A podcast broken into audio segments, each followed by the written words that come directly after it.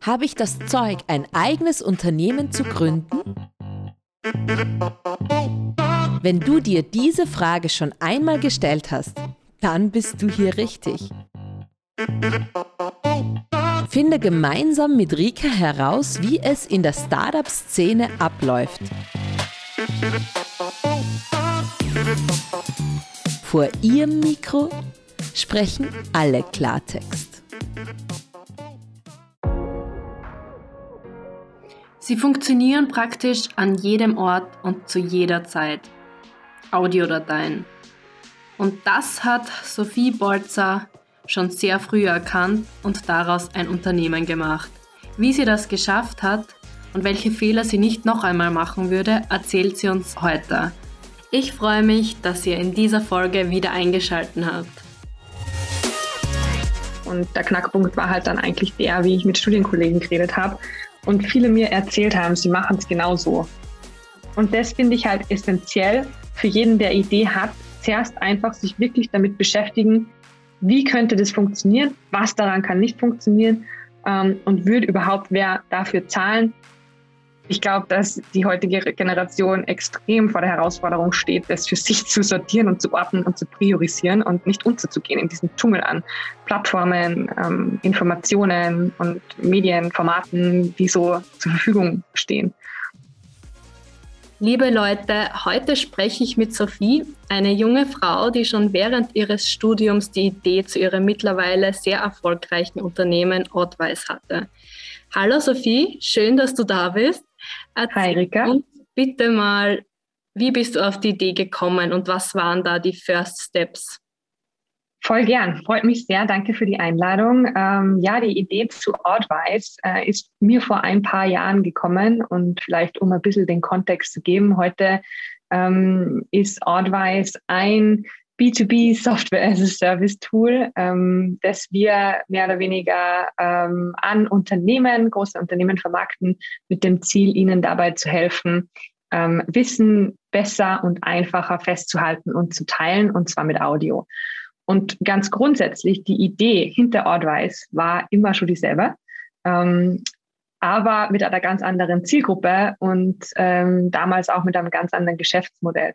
Und äh, ursprünglich war es so, ich habe äh, studiert in Innsbruck, mein Masterstudium in strategischem Management gemacht und bin sehr viel gependelt von Salzburg nach Innsbruck und habe dann irgendwann mein erstes Auto gekauft und da ist natürlich sehr viel Zeit auf der Straße wortwörtlich geblieben, ähm, die ich eigentlich zum Lernen braucht hätte, weil wenn, wenn du selber fährst, dann kannst du dir schwer irgendwelche Vorlesungsunterlagen durchlesen. Mhm. Und äh, wir haben aber dann halt ziemliche Knockout-Prüfungen gehabt am Anfang und da hat einfach jede Sekunde, jede Minute war lebenswichtig, dass du dir irgendwas anschauen kannst. Ähm, und dann habe ich mal geschaut, ob ich irgendwelche Podcasts oder Hörbücher finde zu dem Stoff, den ich lernen habe müssen, damit ich mir die im Auto nochmal anhören kann. Aber ich habe nichts Leistbares oder Relevantes gefunden und deswegen habe ich kurzerhand angefangen, mir meine eigenen Sprachmemos aufzunehmen von dem, was ich lernen habe müssen. Und habe mir das im Auto wieder angehört und es hat irrsinnig geholfen. Und der Knackpunkt war halt dann eigentlich der, wie ich mit Studienkollegen geredet habe und viele mir erzählt haben, sie machen es genauso, dass sie sich äh, das, was sie lernen müssen, aufnehmen. Und dann habe ich mir gedacht, das ist unglaublich schade, dass jeder Audiodateien zum selben Stoff auf seinem Laptop oder auf seinem Handy hortet und keiner teilt sie. Und habe mir überlegt, okay, was muss passieren, dass die Leute anfangen, das zu teilen. Sehr, sehr spannend. Das heißt aber, du hast nicht wirklich einen, einen, technischen Hintergrund, oder? Also wie man so eine App aufbaut, da brauchtest du wahrscheinlich Unterstützung. Ja, also ich habe keinen Plan gehabt, ähm, wie man Software entwickelt. Also war da ähm, total grün hinter den Ohren. Ich habe das Glück gehabt, dass ähm, ich damals einen sehr guten Freund äh, irgendwie mit bisschen ins Boot geholt habe und er hat mir dann ähm, sehr als Mentor geholfen und hat mir mal so ein bisschen die Basics erklärt von Softwareentwicklung, ähm, damit ich überhaupt einmal verstehe, auf was ich mich da einlasse, weil du hast natürlich dann so dein Konzept äh, im Kopf und äh, ich habe die App dann schon ziemlich weit durchgedacht, was die alles können soll und du hast ja keine Vorstellungen, was das kostet. Und wie es dann halt äh, im Businessplan auch mal drum gegangen ist, okay, wie, was brauche ich da an Geld, damit ich das umsetze, mhm. ähm, dann musst du halt irgendwie auch ein bisschen das besser verstehen. was das technisch überhaupt heißt zum Umsetzen. Und der hat mir da ähm, sehr geholfen, dass ich dann immer einen Schritt weiterkommen bin. Und wie war es mit den restlichen Themen, die man so braucht, um ein Unternehmen zu gründen? Ich finde, das, was ähm, sehr oft zentral zum Thema gemacht wird, wenn es ums Gründen geht, ist, boah, wie hast du dich mit diesen ganzen bürokratischen Themen auseinandergesetzt? Mit wie gehe ich das ganze Thema rechtlich an, wie gehe ich steuerrechtlich an, ähm, wie mache ich einen Businessplan und eine Finanzplanung ähm, und was sind die Schritte bei einer Gründung? Melde ich ein Gewerbe an? Wie gründe ich eine GmbH? Was für Rechtsform und so weiter? Das sind in Wahrheit alles Sachen, die dich gar nicht beschäftigen sollten, wenn du eine Idee hast und dir denkst, hm, vielleicht könnte ich ein Business draus machen. Weil ähm, es ist einfach nicht damit getan, dass ich eine Idee habe und okay, vielleicht habe ich die dann auch schon ein bisschen validiert, ähm, habe mir Konzept überlegt und dann gründe ich und dann läuft alles von selber. Ähm, das ist de facto ein Scheiß, weil mhm. nur weil du gründest, heißt es nicht, dass dann irgendwas in die Gänge kommt. Gerade wenn du, wenn du dann mal gründest, ähm, dann fängt erst der richtige Druck an und dann musst du dich erst mit sehr viel administrativen Kram beschäftigen, der inhaltlich gar nicht viel zu deiner Idee beitragt. Ähm, und das ist das, was ich eigentlich dann erst danach gelernt habe und was in der Startup-Welt halt gang und gäbe ist, dass du ähm, wirklich, wenn du eine Idee hast, baust du einen Prototypen, dann machst du ein MVP. So, ihr fragt euch jetzt wahrscheinlich, was heißt MVP? Ein MVP ist übersetzt ein minimal überlebensfähiges Produkt. Das heißt, die erste Version, die funktioniert, zum Beispiel bei einer App oder beim Online-Shop, grundsätzlich, dass man da überhaupt mal ein Produkt kaufen kann und es wird dann eben weiterentwickelt. Bevor man, wie die Sophie so schön sagt, überhaupt mal gründen soll, sollte mal überhaupt das minimal überlebensfähige Produkt stehen dann testest du, ähm, dann siehst du, was gut ist, was schlecht ist, dann adaptierst du. Du schaust dir den Markt an, du schaust dir die Zielgruppe an ähm, und spielst dieses Spielchen so lang durch, bis du wirklich weißt, okay, jetzt ist es ein Produkt, wo es Sinn macht zu investieren. Ähm, und in Österreich, wenn es ums Gründen geht, wahrscheinlich in vielen Ländern, in vielen anderen Ländern auch, ähm, hat man mal eine Idee und wenn ich eine Idee habe, dann wirst du sofort bombardiert mit den Gründungsschritten ähm, und verlierst eigentlich inhaltlich diese Arbeit komplett aus dem Auge. Und deswegen würde ich jedem raten, der Idee hat, die Gründung so weit wie möglich nach äh, hinten zu verschieben oder hinauszuzögern und sich zuerst mal inhaltlich mit dem Thema zu beschäftigen. Weil nur weil ich eine App-Idee habe, heißt es nicht, dass ich sofort einen Entwickler brauche und der muss gleich mal die ersten 100 Zeilen coden, bevor ich das überhaupt mal wem zeigen kann. Ich kann genauso an auf Fake it until you make it machen und eine PowerPoint-Präsentation erstellen, so tun, wie wenn es das Produkt geben wird und einfach zu meinem potenziellen Kunden hingehen und einfach mal schauen, ob es kaufen wird. Ähm, weil das ist mir dann im Nachhinein aufgefallen, wenn ich ein Sales-Gespräch habe, also in den seltensten Fällen geht es beim ersten Meeting darum, das Produkt herzuzeigen. Da geht es zuerst einmal darum, welches Problem löse ich, wie löse ich das, wie könnte äh, Implementierungsprozess ausschauen, lauter solche Dinge. Da brauche ich noch keine App dafür, damit ich testen kann, ob wer Geld dafür ausgibt. Ähm, und das finde ich halt essentiell für jeden, der Idee hat, zuerst einfach sich wirklich damit beschäftigen, wie könnte das funktionieren, was daran kann nicht funktionieren ähm, und würde überhaupt wer dafür zahlen, bevor ich auch nur einen Cent ähm, oder eine Stunde investiere in, okay, gründe ich jetzt eine GmbH, Einzelunternehmen, wer ist mein Steuerberater ähm, und lauter solche Dinge. Also das ist echt bürokratische Overload, mit dem man sich erst auseinandersetzen sollte, wenn man gewisse andere Sachen wirklich inhaltlich ähm, auf den Boden gebracht hat. Jetzt bist du ja dann auf die Idee gekommen, dass man sich durch das Hören, dass man das immer wieder hört, das besser sich merkt. Und es ist mittlerweile ja schon mehr oder weniger gang und gäbe, dass man sich ähm, Nachrichten und Co. auch über Podcasts anhört. Aber was denkst du, was für einen Mehrwert hat so Audio tatsächlich? Also ich würde jetzt nicht einmal sagen, man merkt sich besser. Wir haben uns sehr viel mit dem didaktischen Hintergrund, was äh, verschiedene Lernmethoden betrifft, beschäftigt. Und ähm, es ist de facto nicht so, dass wenn du dir was anhörst, dass du dir das dann besser merkst, wenn du was liest. Man sagt immer, wenn man was liest, dann ist die Wahrscheinlichkeit, dass ich es mir merke, bei 30 Prozent.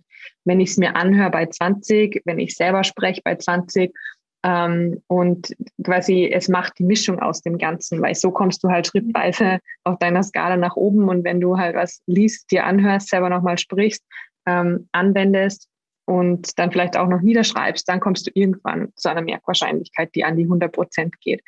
Ähm, nur was halt das ähm, Wichtige ist oder wo auch die Idee irgendwo äh, begründet ist, ist, dass die Hemmschwelle, sich was anzuhören, viel geringer ist, weil ich de facto im Alltag viel mehr Möglichkeiten habe, dass ich das äh, unterbringe oder dass ich es mal nebenbei machen kann. Ähm, und ich glaube, das ist das Charmante äh, von Audio und sich anhören. Und da ist einfach Audio ähm, was, was besser im Alltag unterbracht werden kann und wo wir, ähm, so wie Ortwise genutzt wird, sehen, dass die Wahrscheinlichkeit, dass sich Leute überhaupt damit auseinandersetzen, weit höher ist im Vergleich zu, ich zeige ihnen ein Video oder ähm, ich gebe ihnen irgendwie einen Text oder lasse sie im Internet mal ein bisschen herumschauen. Ja, ja, unterstreiche auch. Also der Mehrwert, dass, dass man mit Audio nebenbei was machen kann, ist auf jeden Fall gegeben. Ich denke mal, öfter neben dem Bügeln mache ich das, aber dann bügle ich erst nicht. Aber ähm, während Autofahren und Co. auf jeden Fall ähm, immer Audio. Und, und man kann da wirklich so viel Neues lernen und sich neu inspirieren lassen. Und jetzt ist es ja so, es ist ja nicht nur mehr für Studenten, hast du vorher schon angesprochen, dein Unternehmen Outwise, sondern mittlerweile ähm, können ja Unternehmen das nutzen. Wie funktioniert das da? Genau, also im, im Prinzip, äh, wir haben da an, an Pivot, sagt man so schön, gemacht und haben eigentlich das ganze Modell umgestellt, weil wir halt vor vielen Herausforderungen gestanden sind. Und wenn du halt ein Business aufbaust, geht es halt in erster Linie um Geld, darum, Geld zu verdienen, weil nur mhm. so kannst du es halt auch nachhaltig machen. Mit einem Pivot ist die notwendige Anpassung der Strategieausrichtung gemeint. Also die Unternehmensvision wird nicht in Frage gestellt, aber Pivoting bezeichnet sozusagen einen Kurswechsel eines jungen Unternehmens, damit es erfolgreicher wird. Und das hat die Sophie machen müssen, um auch nachhaltig wirtschaften zu können. Die Zielgruppe Studenten ist ungefähr die am ja. wenigsten zahlungsbereiteste, die es gibt. Ähm, und äh, so hat uns unser Weg dann irgendwo ähm, zu Unternehmen geführt, weil wir haben damals sehr viel Aufmerksamkeit gekriegt, wie wir äh, das Tool eingesetzt haben bei Studenten und an ähm, Fachhochschulen. Und dann sind die ersten Unternehmen vor der Tür gestanden und haben eben gesagt, hey, habt ihr euch schon mal überlegt, das äh, quasi für äh, Mitarbeiter einzusetzen, weil gerade dieses Zeit- und Ressourcenproblem ist bei uns ähm, noch viel schlimmer wie bei Studenten. Ähm, und äh, es funktioniert im Prinzip so, dass in Ortwise kann sich Ihr Unternehmen eine exklusive Audiothek einrichten und dort Mitarbeiter Audioinhalte erstellen, teilen und anhören lassen. Und zwar sehr strukturiert ähm, und gut formatiert in Playlisten und kurzen Tracks, sodass man möglichst flexibel ist, was dann auch die Handhabung betrifft. Und ähm, es ist wirklich ein kollaboratives System. Das heißt, im Vergleich zu anderen Learning Management Systemen ähm, oder irgendwelchen Trainingstools ist es nicht nur top-down, so dass quasi die Trainingsabteilung oder die HR-Abteilung irgendwelche Inhalte ähm, nach unten pusht, die für alle Mitarbeiter ähm, gelten müssen, sondern es ist vor allem auch bottom-up. Das heißt, jeder Mitarbeiter kann damit wirklich Wissen einfangen und weitergeben voll spannend zum Sehen war, so wie es eingesetzt wird, ähm, ist, dass mit dieser Art von äh, Medium, mit Audio, mit Stimme, so viel Emotionen geteilt werden und ähm, wir dann echt von, von Usern als Feedback gekriegt haben, sie äh, fühlen sich damit zum einen, wenn sie selber Inhalte aufnehmen, viel mehr gehört im Unternehmen und ähm, sie haben ein viel besseres Gefühl und fühlen sich viel näher ähm, Vorgesetzten oder Kollegen, die sie vielleicht ähm, physisch gar nicht einmal treffen.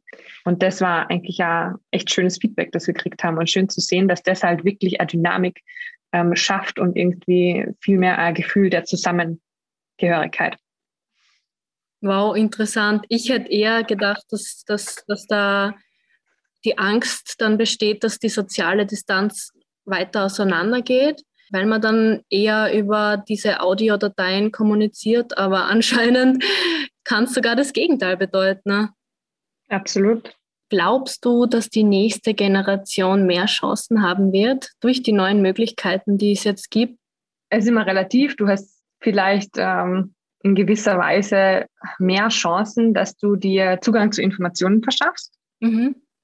Ähm, Nur auf der anderen Seite ist halt auch die Gefahr immer, und das äh, sehen wir heute ganz stark, es ist halt auch voll die Überflutung und ja, die Reizüberflutung. Overflow, ja. Ja, und ich glaube, dass die heutige Generation extrem vor der Herausforderung steht, das für sich zu sortieren und zu ordnen und zu priorisieren und nicht unterzugehen in diesem Dschungel an Plattformen, ähm, Informationen und Medienformaten, die so zur Verfügung stehen.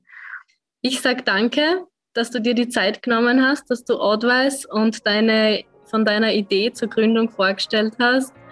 Und ich werde Advice auf jeden Fall in den Show Notes verlinken. Schaut auf jeden Fall vorbei, liebe Zuhörerinnen und Zuhörer. Danke, dass du dir Zeit genommen hast. Danke auch, Vika, hat mich echt gefreut. Ob ich, so wie Sophie, das Zeug habe, ein Unternehmen zu gründen, das werde ich in der nächsten Folge herausfinden. Bleib auf jeden Fall dran. Ich habe Kambis von der Wirtschaftskammer Österreich eingeladen. Er hat schon viele, viele Gründerinnen und Gründer getroffen und weiß ganz genau, worauf es ankommt. Grundsätzlich hat jeder hier und da auf alle Fälle das Potenzial, unternehmerisch aktiv zu sein. Das kann jetzt sein, dass ich mein eigenes Unternehmen gründe. Es kann aber auch sein, dass ich in einem Unternehmen bin und dort einfach unternehmerisch agiere. Und dann darfst du halt nicht aufgeben. An sich findest du solche Menschen, von denen du viel lernen kannst, überall. Das ist ja schon, also wenn du mich fragst, ob du das Zeug dazu hast, du machst es ja gerade.